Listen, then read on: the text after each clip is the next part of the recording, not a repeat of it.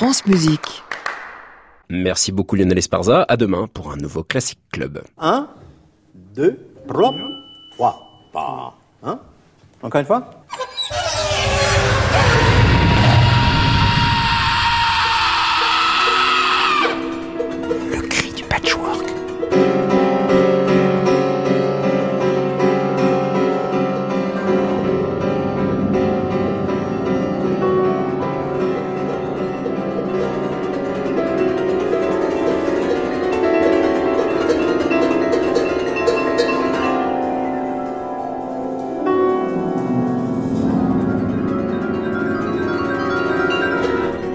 Chers écoutants, bienvenue dans le Cri du Patchwork, une émission qui sent bon le son. Nouvelle étape dans notre thématique du mois de janvier, le presque rien. Et ce soir, nous recevons Aurélien Maestracci, compositeur qui touche au presque rien. En tout cas, sa musique slalom entre les sons pleins et les gestes affirmés d'un côté et les textures soufflantes et ténues de l'autre. Une rencontre pour évoquer un parcours dans le son, dans la texture, dans la matière, qui emplissent ce presque rien. Bien entendu, on retrouve en fin d'émission les portraits sonores d'Antoine Berland, de petits bouts de gens mis en mosaïque. Et comme chaque mardi, un son qui donne son dernier souffle.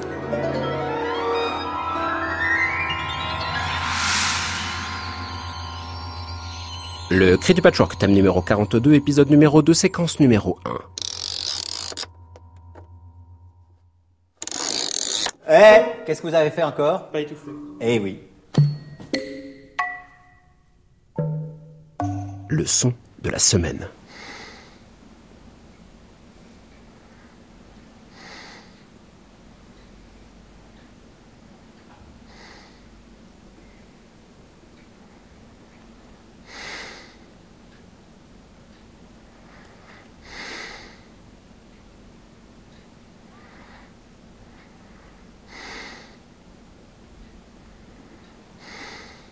L'expiration.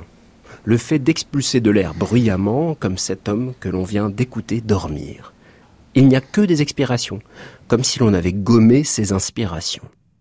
La compositrice Michelle Bokanovsky joue ainsi sur ce trouble de n'entendre que des expirations dans une grande partie de ces trois chambres d'inquiétude, inspirées par le travail du graveur danois Lars Bo, disparu en 1999. Et en effet, l'expire seul crée une sensation étrange d'une présence mi-humaine, mi-machinique.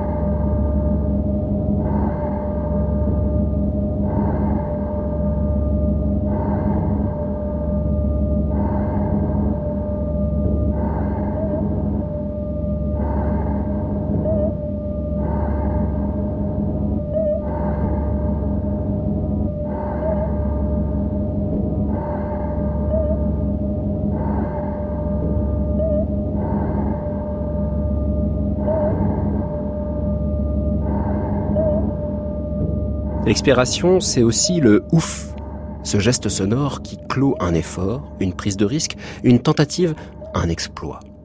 À la toute fin de Folk Forms Number One, on entend Charles Mingus expirer bruyamment. Enfin, tendez l'oreille, car il est discret. Mais les ingénieurs du son l'ont conservé dans la réalisation finale, comme un point à cette œuvre grandiose, à cet élan commun au groove imparable. Comme quoi, même lorsqu'on s'appelle Charles Mingus, on peut être soulagé d'arriver au bout d'une œuvre. Ouf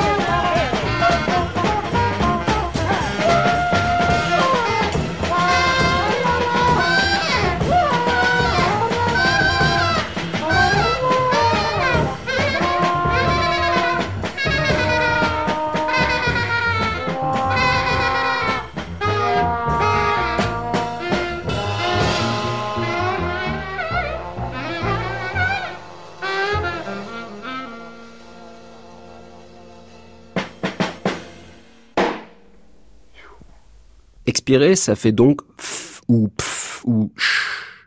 Le rappeur Black Twang ouvre ainsi son choch en compagnie de Roots Manuva en 1998, avec un sample d'expiration qui fait ch et qui pourrait tout à fait faire office de caisse claire, lorsque l'expiration devient percussive.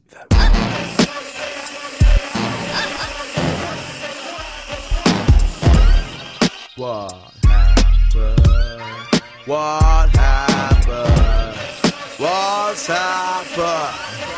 What's happening? Shush, brethren, cover your mouth. Why bother yourself with unnecessary bang Shush, shush, brethren, cover your mouth. Yeah, hey. If you swallowed the roadmap or got force fed on A to Z, you still wouldn't know a blood clot thing by street cred. I'm a rebel born and bred, never say die. If you're a spy, I'm dashing pepper spray in your eye. All your figureheads wanna be celebs and plebs. Follow fashion victims thinking you're running shit red. I'm heartless, like a kamikaze suicide. Who is I? I'm that unruly guy from Looney Side. Awkwardly proud is fresh. Fuck this planet Earth dweller. Teens get tough. Who might turn dart seller? Yeez. Un groove terrible, une assise tellurique et à la fois flottante. Black Twang et son choch d'ouverture. À l'écoute de ce qui expire dans nombre de créations sonores, on se retrouve souvent face à un petit mystère. Mais qui fait ce son d'expiration? Un humain? Une machine?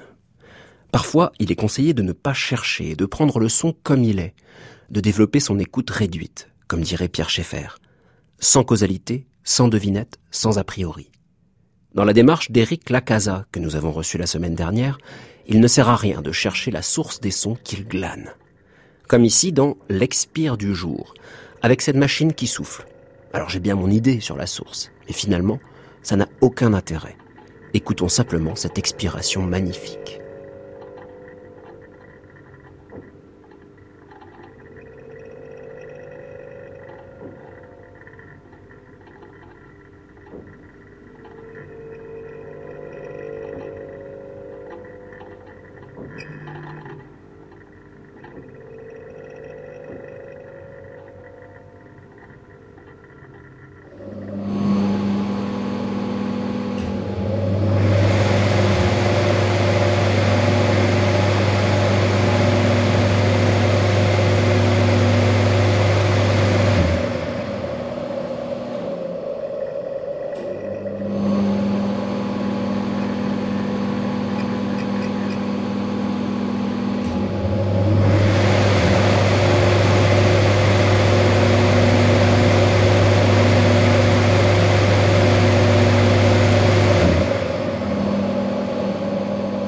Eric Lacasa va chercher les sons de notre quotidien, le compositeur Andrei Adamek, avec son projet Air Machine, a littéralement déplacé notre quotidien sur une scène de concert.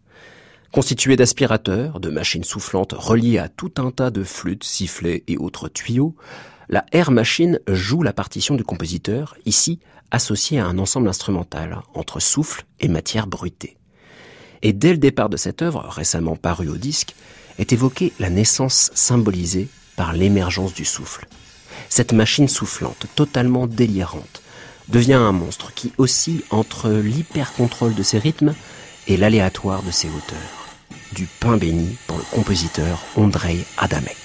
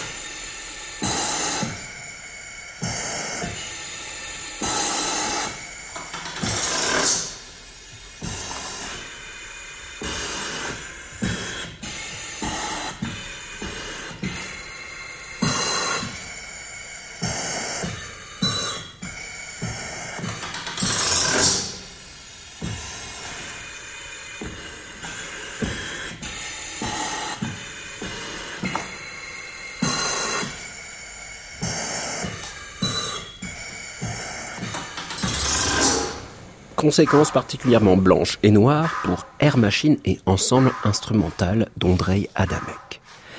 Il suffit parfois d'écouter directement les instruments de la famille des cuivres pour y entendre une machine à expirer du meilleur effet. Yves Robert et son trio, réunissant Cyril Atef à la batterie et Bruno Chevillon à la contrebasse, expirent à tout va dans le morceau intitulé Expirine, composé en 2016. Au départ, on se dit qu'ils sont une bonne dizaine à souffler dans leur bignou.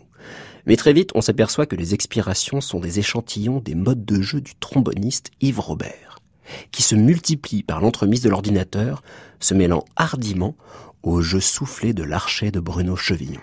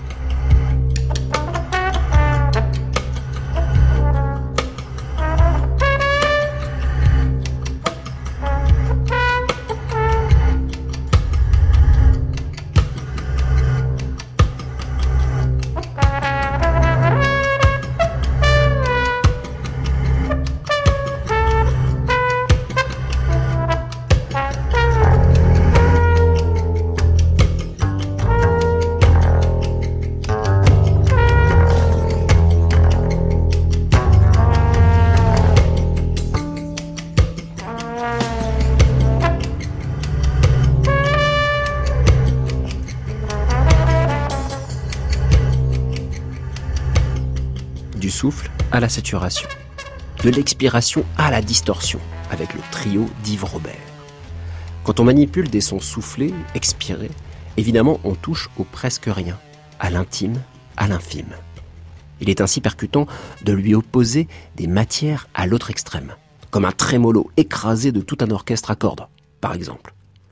C'est ce que fait Yanis Xenakis dans Cendré, une œuvre méconnue de 1974, pour chœur mixte de 72 voix et orchestre de 73 musiciens, où l'alternance entre un chœur expiré d'instruments et de voix avec un duo de contralto tout en aboiement et hurlements de loup crée une réelle tension d'écoute.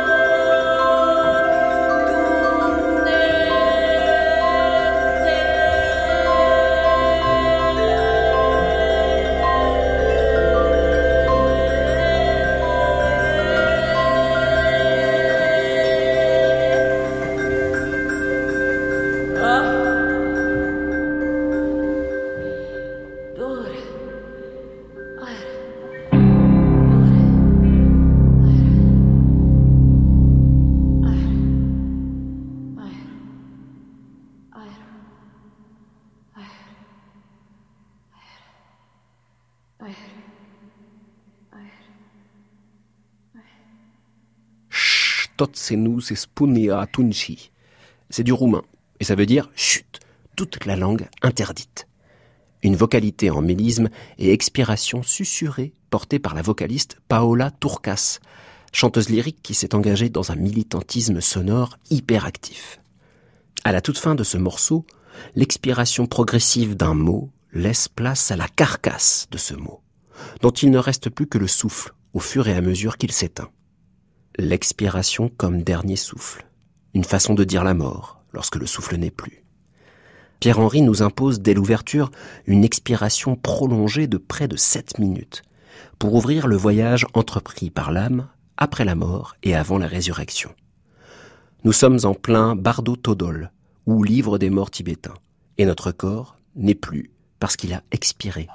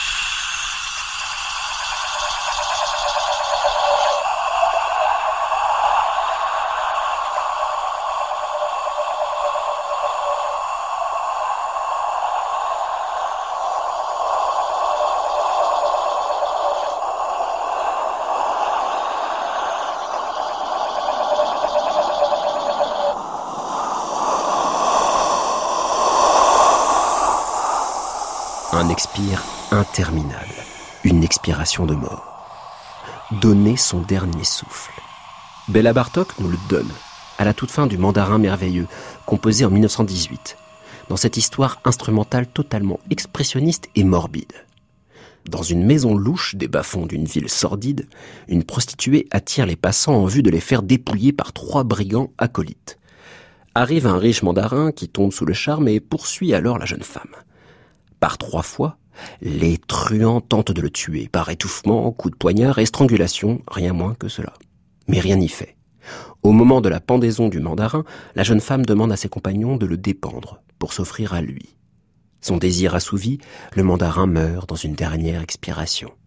Et c'est la fin de cette belle histoire. Nous voici au moment de la dépendaison, lorsque le corps survit par le désir de la chair, puis s'éteint avec une musique qui se dégonfle littéralement dans un dernier souffle, une dernière expiration.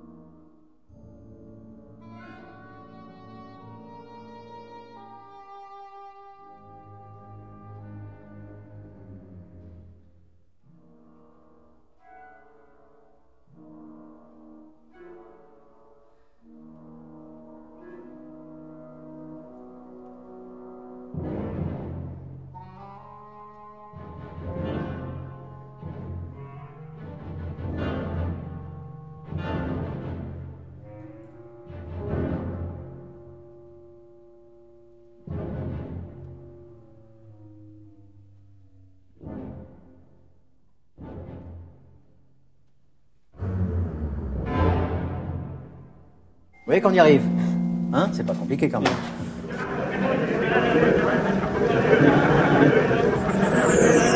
France Musique. Le cri du patchwork, Clément Lebrun. Aurélien Maestracci, bonsoir. Bonsoir. Vous êtes compositeur et j'ai découvert votre musique grâce à l'émission d'Anne Montaron, Création mondiale, lors d'une diffusion d'une de vos pièces qui s'appelle Five Drawings on Small Papers, diffusée en décembre 2017, le 23 décembre 2017. Et j'ai découvert dans votre musique une, une part que moi j'adore, hein, dans votre génération aussi, cette manière de rentrer dans le son pour quelque part le déconstruire et en faire quelque chose de, de ténu. Est-ce qu'on peut dire que votre musique, elle est euh, ténue? Ténue, je sais pas trop ce que ça veut dire pour un son.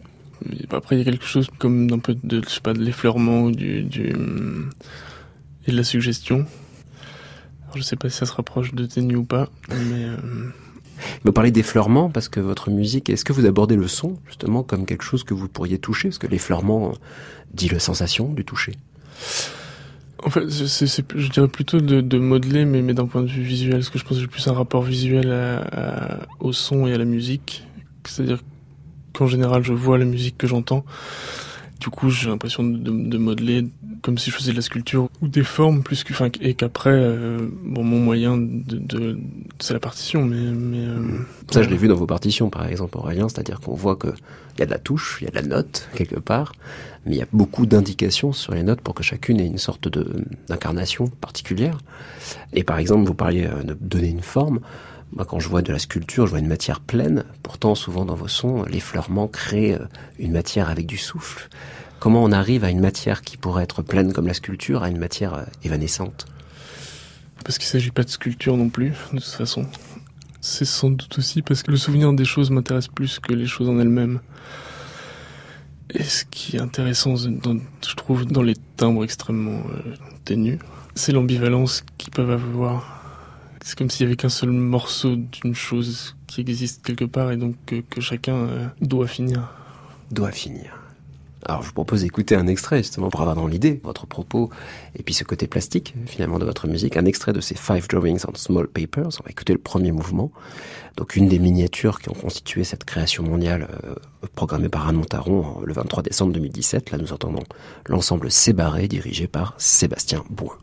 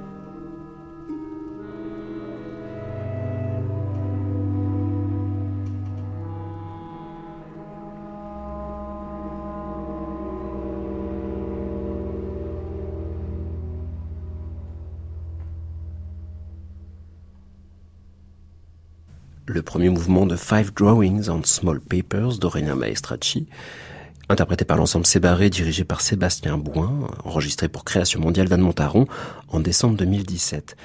Alors ici, Aurélien Maestracci, on, entend ce que vous disiez, cet effleurement qui impose finalement un nombre de modes de jeu incroyables pour tous les musiciens. C'est-à-dire que là, on passe d'un son soufflé par-ci, d'un son euh, susurré par-là. Enfin, on est vraiment dans quantité de modes de jeu qui s'entrecroisent. Et pourtant, on a l'impression que tout ça se mêle en un seul son. Alors, je me suis posé la question, est-ce que vous avez une pensée spectrale, là, en l'occurrence, qu'on pourrait rapprocher de celle de Gérard Grisé, comme si on scrutait un unique son au départ qui serait peut-être la contrebasse du tout début? C'était l'idée. Mais après, enfin, je me suis pas mal intéressé à la musique spectrale. Sans, enfin, j'ai été sans doute un peu aidé là-dedans parce que j'ai été élève de Jean-Luc Hervé, qui est, lui-même a été élève de Grisé. Qu'ensuite, j'ai passé mon prix d'analyse sur Romitelli, qui est Donc une autre pensée spectrale, mais dans la continuité. Et qui est de toute façon une, une musique qui m'intéresse beaucoup, particulièrement celle de Grisé.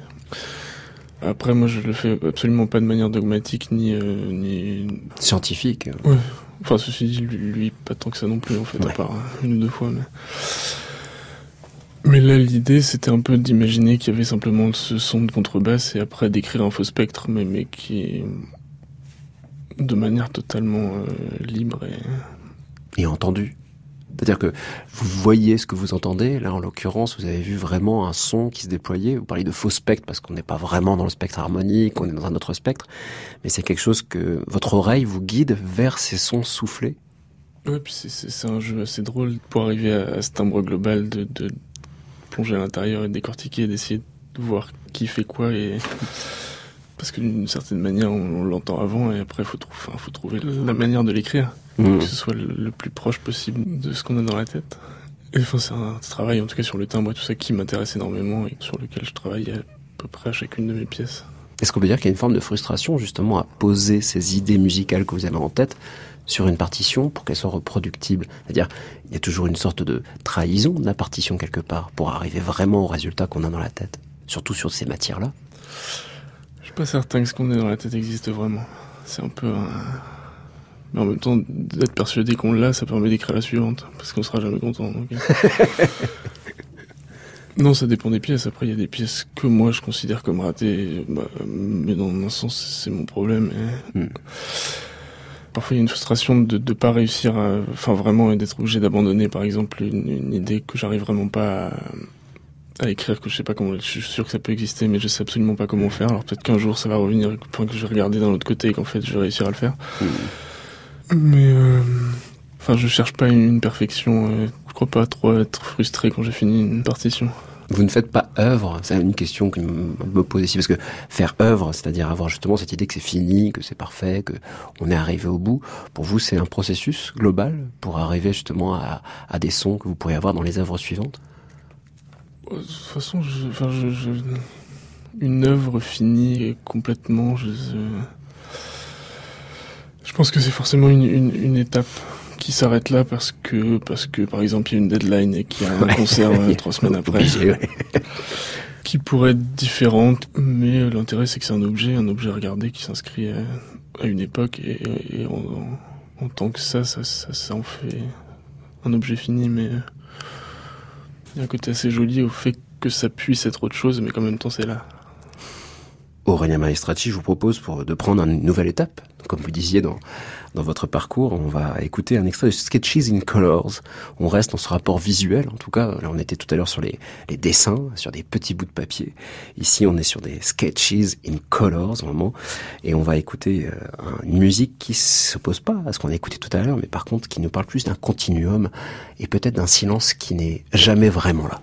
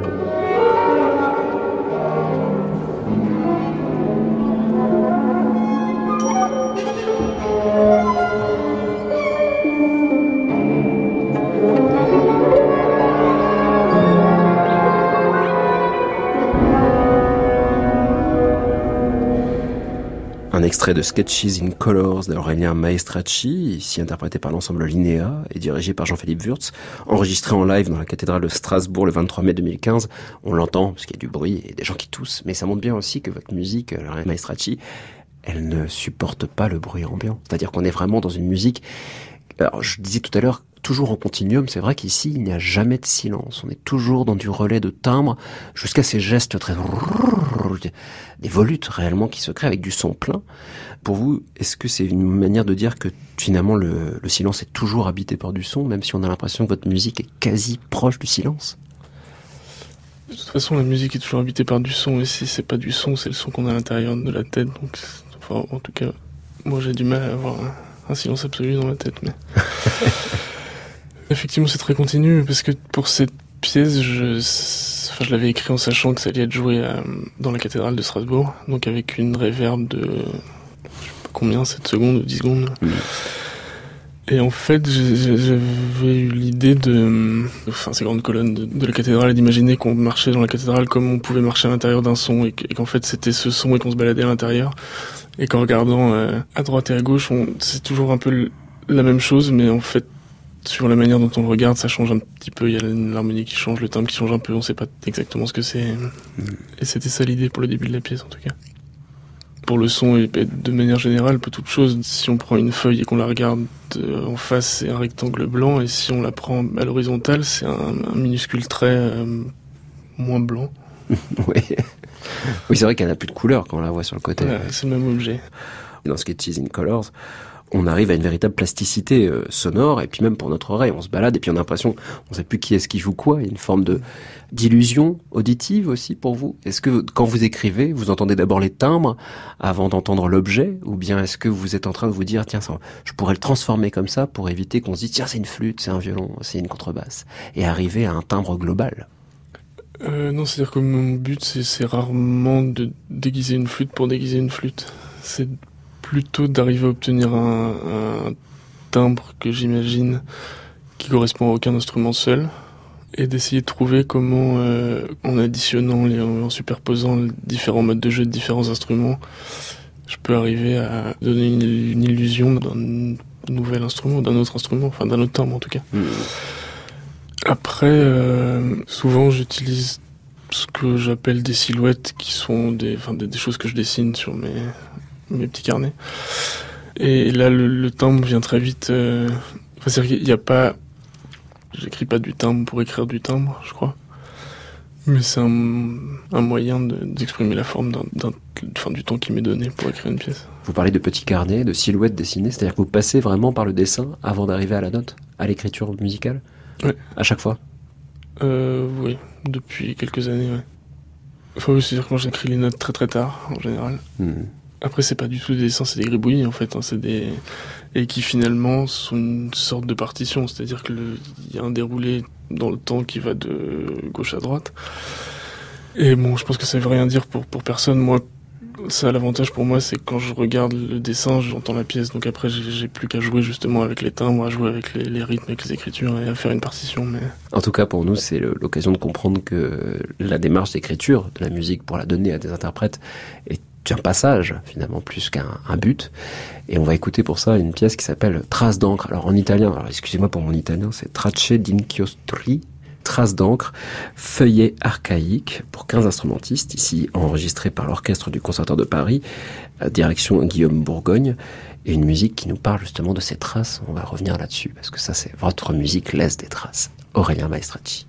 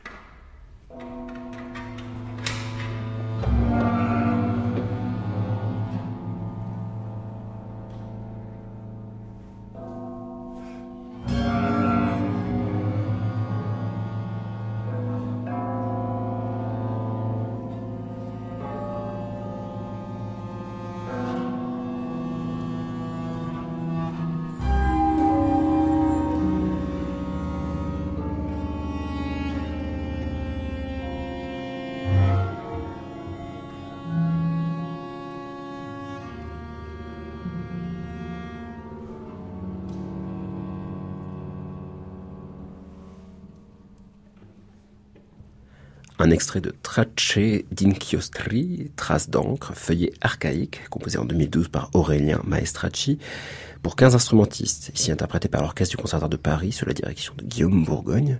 Et Aurélien Maestracci, euh, avant de comprendre le titre italien, qui est pas compliqué, hein, mais mon italien est vraiment pauvre, je me suis dit, dis donc, on a l'impression que quelqu'un passe la main sur une partition euh, au début. On a beaucoup d'éléments avec du son plein, en fait. On a vraiment du son. Puis tout d'un coup, comme si quelqu'un passait euh, la main et puis qu'on avait juste une trace et qu'on avait le i qui traînait et puis des consonances qui arrivent tout d'un coup, comme si vous étiez à la recherche d'une harmonie à l'intérieur de tout ça.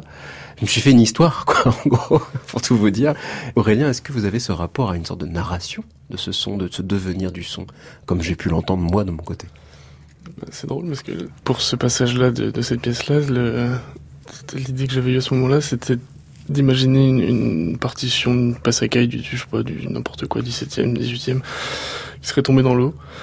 Et en la ressortant, euh, de moi en fait écrire ce qui restait des, des traces d'encre qui avaient un peu bavé, où on voyait rester encore des choses, des... Voilà. Ah, trop bien, j'étais pas loin. en tout cas, euh, là, il y a quand même un rapport encore très plastique, déjà dans le titre, trace d'encre. Mais c'est vrai qu'on voit euh, dans les gestes que vous écrivez ici, qu'il y a vraiment comme un flux qui passe entre les instruments, vraiment. Et puis, ce, comme je disais, cette consonance qui arrive d'un coup, comme si on avait attrapé un objet et qu'on essayait de scruter. Pour vous, est-ce que de partir d'une consonance traditionnelle de l'histoire de la musique, c'est une manière de dire, ben, c'est déjà un objet spectral dans lequel on peut aller à l'intérieur? Bah oui, puis pour moi c'est un peu la même chose en fait, le, le- le- consonance, dissonance, tout ça. euh, Enfin aujourd'hui, c'est l'avantage, c'est qu'on a plus tellement besoin de se battre pour savoir ce qui est consonant, ce qui est dissonant. Et en fonction du contexte et de la manière, enfin, de comment on s'en sert, euh, enfin, s'il faut une tierce, une tierce c'est bien. Ou- Ouais, en même temps, tout à l'heure, en écoutant votre premier extrait, Five Drawings on Small Papers, il y avait cette tierce de, de, de enfin c'est pas une tierce, mais enfin le petit appel de trompette. Je me suis dit, oh, oh, ça, ça me rappelle un truc sacré du printemps. Enfin, notre oreille est quand même happée vers ces consonances qui tout d'un coup nous parlent et que vous effacez juste derrière, comme pour nous dire, euh, oubliez-les et que ça ne reste que des traces.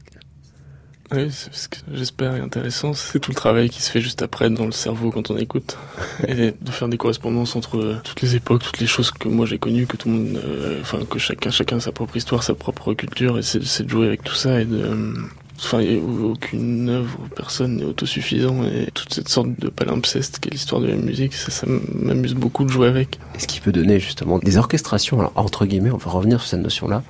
Vous êtes venu avec une orchestration de Domenico Scarlatti, une sonate pour clavier au départ, la 260, numérotée 260. Donc là, sous votre, plume, ou plutôt votre effacement, avec l'orchestre des lauréats du Conservatoire de Paris, dirigé par Philippe Haïch.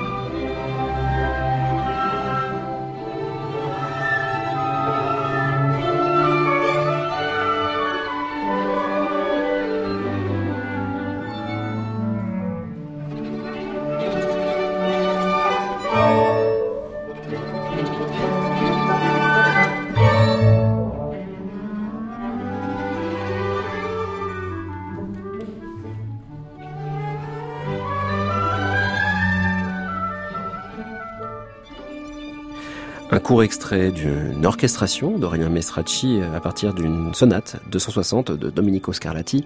Alors, orchestration, traduction, effacement, comment vous l'appelez-vous, Aurélien Mestracci Je l'appelle orchestration par défaut.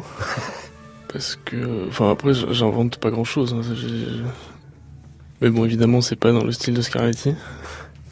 Ce qui est assez logique parce qu'il y a quand même rarement plus de notes superposées. Et donc, comme là, c'est un orchestre par deux, c'est. Mais euh, l'idée, c'était plus de. Bah, encore une fois, d'essayer de, Comme si j'avais entendu cette sonate. Ce qui a été le cas, en fait, d'avoir entendu cette sonate et de m'en rappeler, d'avoir ce souvenir. Enfin, d'essayer d'écrire le souvenir de la sonate plus que la sonate en elle-même. Vous travaillez sur la trace, vraiment, là on parlait de trace d'encre. Là, notre mémoire auditive est assez courte, hein, je crois, scientifiquement, c'est assez prouvé. On entend, mais on oublie assez rapidement, contrairement à la, mémoire olfactive. Pour vous, c'est une manière de montrer que finalement ces bribes de souvenirs font musique déjà en soi et que la pièce pleine elle-même, que ce n'est pas que cette musique-là qui est importante. Oui, pour que ça devienne une autre œuvre, il faut l'écrire. Donc tous les souvenirs ne sont pas forcément des, des œuvres, mais potentiellement le sont. Enfin, je sais pas, de la même manière que, par exemple les ruines, les vieilles choses d'architecture, il y a un côté que je trouve extrêmement beau, pas comme porteur d'un âge d'or perdu, mais, mais comme objet qui est forcément porteur de temps parce qu'en devenir est pas quelque chose de figé et enfin un côté fragile que je trouve très beau dans la ruine et dans le souvenir et dans... Euh, après est-ce que c'était la réponse à la question je ne sais pas. C'est pas mais... très grave. Moi ça me va tout à fait. On a beaucoup parlé d'espace tout à l'heure avec cet objet qu'on regarde l'espace de la partition l'espace de gauche à droite dans le temps il y a l'espace chez vous mais il y a aussi ce temps c'est-à-dire que ce qui marque une œuvre, là on le voit avec une œuvre de Domenico Scarlatti, que le souvenir aurait érodé quelque part. Et vous parlez de fragilité, c'est-à-dire que le temps fragilise aussi notre écoute. Est-ce que vous pensez justement à ce seuil toujours où le son pourrait se casser et ne plus être rien du tout? Est-ce que vous jouez tout le temps avec cette limite où le musicien, l'interprète aussi, pourrait tout à fait tomber dans, dans rien? Oui, encore que je crie pas tant que ça de silence en fait. C'est-à-dire que moi je sais qu'il y tombera pas, peut-être qu'on peut se dire qu'il va finir par tomber dedans. Mais... non, parce que je crois pas vraiment que ce soit le, le, le vide qui m'intéresse, mais c'est le moment juste avant, c'est le moment juste avant qui est intéressant en fait. De pas savoir si c'est nous qui inventons les, ce qu'on voit, ce qu'on entend, ou, ou si c'est vraiment là. Une forme d'illusion. D'illusion ou de euh, possibilité de faire exister un monde, je sais pas, peut-être dans les derniers euh, tableaux de Turner, je trouve qu'il y a ce genre de choses où on ne sait pas si on voit des formes, si on voit une cathédrale ou si juste un, fond bleu pas très net, ou si on voit une foule, ou si en fait c'est juste des taches, on sait pas trop, mais, du coup il y a tout potentiellement. Aurélien Maestracci, pour rester dans ce côté pictural, visuel, dont vous parliez avec Turner, on va écouter le dernier mouvement des Five Drawings on Small Papers, cinq mouvements qui étaient diffusés dans l'émission Création mondiale d'Anne Montaron en décembre 2017, qu'on peut toujours écouter sur le site internet de France Musique pour pouvoir voir justement l'évolution de ces matières au fur et à mesure des cinq mouvements. Ici, c'est l'ensemble Sébarré, dirigé par Sébastien Boin.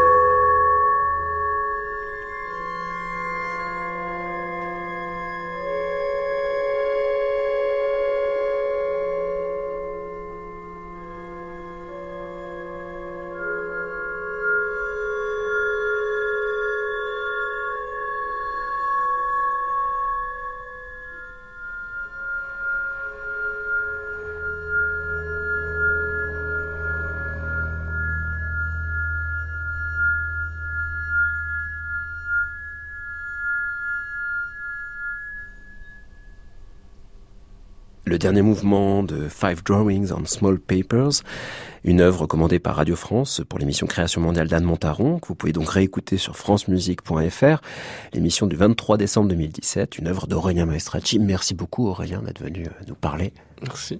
de votre musique à fleur de peau, euh, effleurement, euh, effacement, enfin voilà, tous ces termes-là qu'on a pu évoquer. Je vous conseille d'aller jeter une oreille, chers écoutants, sur le SoundCloud d'Aurélien Maestracci, vous retrouverez la majorité des enregistrements d'aujourd'hui, pour pouvoir aller un peu plus loin dans ce parcours dans le son. Merci, à bientôt. Et bonsoir Antoine Berland. Portrait sonore. Antoine Berland. Euh, faites un son aigu. Que pensez-vous de la musique? Musique, c'est ma vie. Bonjour. Dites bonjour. Bonjour. Portrait sonore numéro 26, Slam d'amour en français, de Jakarta, janvier 2015. C'est une histoire d'une femme que j'aime depuis longtemps. Une gonzeuse qui peut me faire content. À chaque fois que je la vois, je dis je t'aime chaque fois, son voix. Son visage, je ne peux pas l'oublier. Son cœur, je veux le toucher. Ses mains, je veux les tenir. Pendant la nuit, je ne peux pas dormir. Je me rappelle quand je l'ai vu pour la première fois. L'été dans un restaurant. Avec sa crème glacée, elle s'assise près de moi. Là, on a mangé comme un enfant. Elle m'a donné un clin d'œil en souriant, quand mes yeux se sont regardés. Ce sentiment, je ne peux pas le dessiner. Ce que j'ai fait, de bien la regarder. Je l'ai approché et lui ai demandé son nom. J'ai trouvé que son nom était mignon. Elle m'a donné son numéro de téléphone portable. C'était un moment inoubliable. C'est une histoire d'une femme que j'aime depuis longtemps. Une gonzeuse qui me fait content. À chaque fois que je la vois, je dis je t'aime ce